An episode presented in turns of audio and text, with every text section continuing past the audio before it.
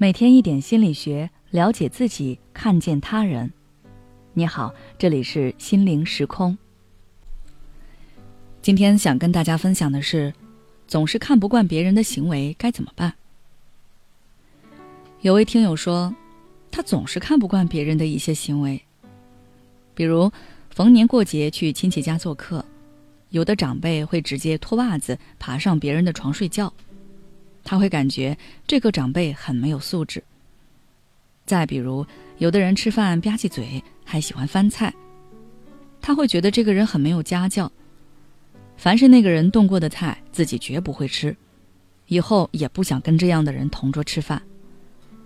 还有，他很讨厌一个同事总是把自己家鸡毛蒜皮的小事拿到公司来分享，这一切的一切都让他看不惯。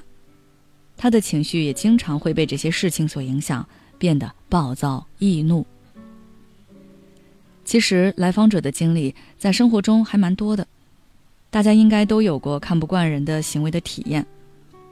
比如说，在大街上看到有女生裙子穿得过短，有男生的发色过于夸张，但是你应该不会直接上前告诉对方：“你穿的太暴露了，你的发型太奇怪了，这样不好。”而是在心里告诉自己：“哇，这个人的打扮太奇怪了，我一定不要像他那样。”所以，当你看不惯别人这个，看不惯别人那个的时候，你头脑中那些带有评判性质的想法会内化成你对自己的束缚。也就是说，你看不惯别人这个行为，除了会约束自己、绑架自己之外，并不会真的对别人产生什么影响。就比如那位听友，他所列举的一系列事情，其实都是在告诉自己：我不要做那样没素质的人，我不应该把自己的私生活拿到公司去说。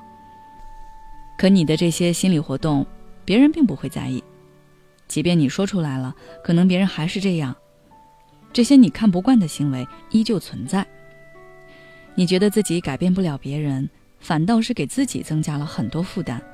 那情绪当然就容易出现问题。那么，为了避免这种情况的出现，我们该怎么做呢？首先，我们要学着去转变思维，换一种角度看待对方的行为，让自己变得更加包容。比如说，你看对方衣着暴露的上街，但是再想一想，那是别人的自由。也许也有人会看不惯你的衣着。觉得太呆板无趣等等，这本来就没有什么对错之分，每个人都有自己的审美，也都有自己的选择。我们知道自己在做什么就可以了，不要把过多的目光放在别人身上，也不要用自己的标准去要求别人。其次，我们要找到自己看不惯别人行为的原因。一般来说，分为以下两种情况。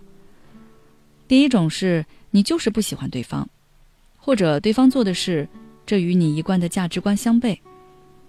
还有一种情况是，对方做了你想做但是你没敢做，或者是无法做的事情。曾有心理学家通过实验证明，一个人越是看不惯另一个人的行为，原因往往就在于他自己也有和对方采取同样行为模式的冲动，但是因为种种原因不被允许。所以只好压抑下自己的这种想法。因此，在看到别人轻而易举的就能做出自己渴望的行为后，就会看不惯。比如电影《怦然心动》中，男主的爸爸对女主一家几度嘲讽，态度恶劣，尤其是对女主的两个哥哥，觉得他们不务正业，去搞什么乐队，说了好多讥讽的话。但之后我们知道，爸爸其实年轻时吹萨克斯吹得很棒。只是后来没能坚持，他心里一直有这样一个梦想和遗憾。爸爸并不是真的看不惯，而是求不得。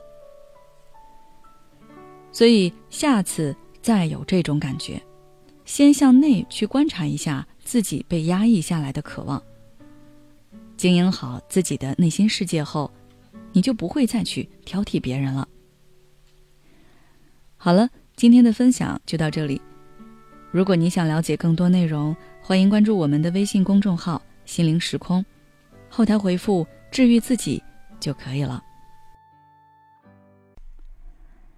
也许你有很多话想要倾诉，但是没有人听，或者愿意听的人却不懂你。你感到委屈、无奈，还有心累。如果你想要改变自己的生活，那你可以微信关注我们的公众号“心灵时空”，回复“咨询”就可以体验十五分钟的心理清诊了。我们的心理救援队每位咨询师都拥有超过二十年以上的咨询经验，只要你需要。我们就在。